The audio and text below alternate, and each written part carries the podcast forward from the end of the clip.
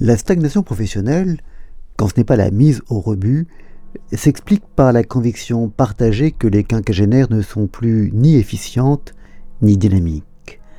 Ce que remarquait déjà Suzanne Sontag en 1972. La masculinité est identifiée à la compétence, à l'autonomie et au contrôle de soi, autant de qualités que la disparition de la jeunesse ne menace pas.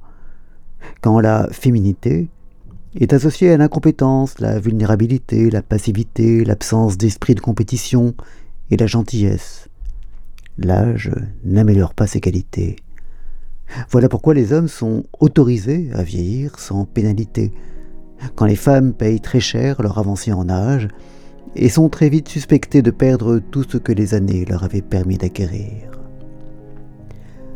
En intériorisant ces représentations dépréciatives au point de s'auto-flageller et de s'auto-exclure, elles s'infligent une double peine. Une enquête américaine sur la nouvelle femme âgée a réuni en 1996 une trentaine de femmes de plus de 58 ans, jouissant chacune d'une reconnaissance internationale dans leur domaine d'activité respectif. Lors de l'une de leurs longues conversations, elles ont forgé le concept de complexe de la femme déchet, Bag Lady Complex, renvoyant à ce noyau de détresse qu'elles ressentaient toutes et qui leur faisait appréhender le futur avec la peur de se retrouver seules, pauvres et malades. Cette femme déchet, ce serait la jumelle de l'ombre qui se cache derrière chaque femme, aussi professionnellement épanouie soit-elle, et qui lui rappelle que le vieillissement la privera de l'assurance de sa désirabilité. Pour la psychanalyste Marie-Christine Lasnik, ce désarroi proviendrait de la perte de la place que la femme occupe auprès d'un autre, dont le regard lui offrait la garantie de son identité féminine. Désinvestie comme objet de désir, elle tomberait au rang de déchet. Passé 50 ans, une femme peut bel et bien éprouver quelque chose de l'ordre de la fragilisation, du vacillement et finalement de la dépersonnalisation. Elle ne se reconnaît plus. Cette perte de l'image de soi est source d'une angoisse très vive, euh, comme celle qu'exprime Simone de Beauvoir dans La force des choses. Souvent je m'arrête, éberlué, devant cette chose incroyable qui me sert de visage. Rien ne va plus. Je déteste mon image. Au-dessus des yeux, la casquette, les poches en dessous, la face trop pleine, et cet air de tristesse autour de la bouche que donnent les rides. Peut-être les gens voient-ils simplement une quinquagénaire qui n'est ni bien ni mal, qui a l'âge qu'elle a. Mais moi, je vois mon ancienne tête, où une vérole s'est mise, dont je ne guérirai pas. Près de 70 ans plus tard, au même âge de 54 ans, Elana lui répond en écho J'ai été prise en photo par plusieurs hommes, j'ai des jolies photos de moi, mais là, je n'arrive plus à avoir une photo de moi que j'aime bien, où je me reconnais. En fait, j'avais une espèce d'angoisse associée à la cinquantaine. Du jour au lendemain, tu es différente et on ne te regarde plus. Tu as des rides, tu es une vieille femme, tu n'es plus la même. C'est un peu comme ça que ça s'est passé.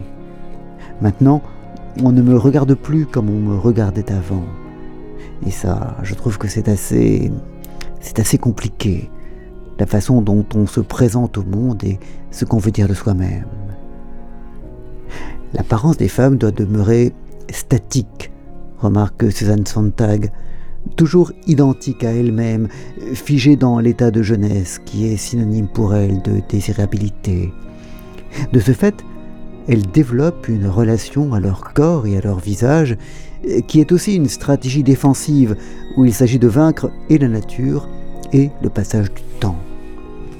La bataille est aussi vaine qu'humiliante car euh, non seulement elle est perdue d'avance, mais elle s'accompagne d'un discrédit social contre lequel, là non plus, les femmes ne peuvent rien.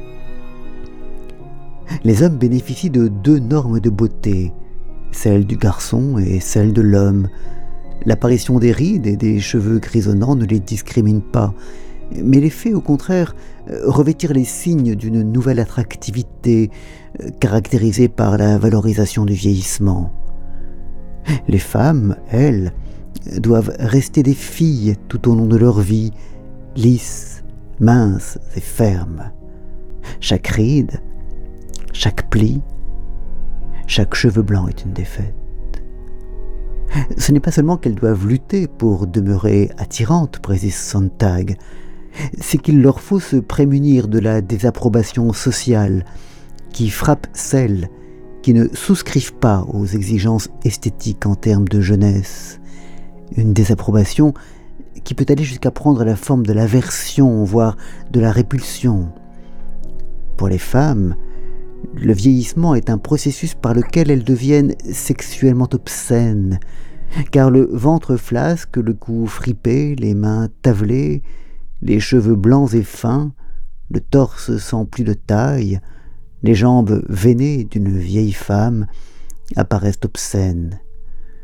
Cela révèle, ajoute-t-elle, la présence bien enracinée d'une peur viscérale vis-à-vis des femmes âgées, une forme de diabolisation qui s'exprime dans les figures de la virago ou de la sorcière.